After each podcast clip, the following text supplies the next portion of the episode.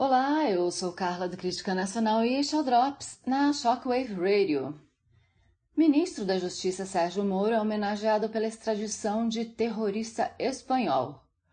O ministro da Justiça e Segurança Pública Sérgio Moro recebeu nesta sexta-feira, dia 7, na sede da Embaixada da Espanha em Brasília, homenagem do embaixador espanhol Fernando Garcia Casas em agradecimento pela extradição do terrorista Carlos Garcia Rulha para a Espanha.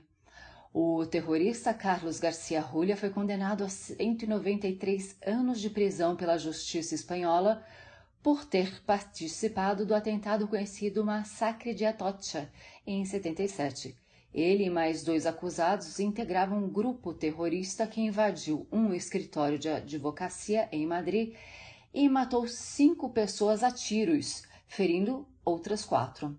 A ministra do Supremo Tribunal, Carmen Lúcia, havia decretado a prisão preventiva do espanhol em 22 de novembro de 2018. Porém, o Supremo Tribunal Federal autorizou a extradição somente em agosto do ano passado.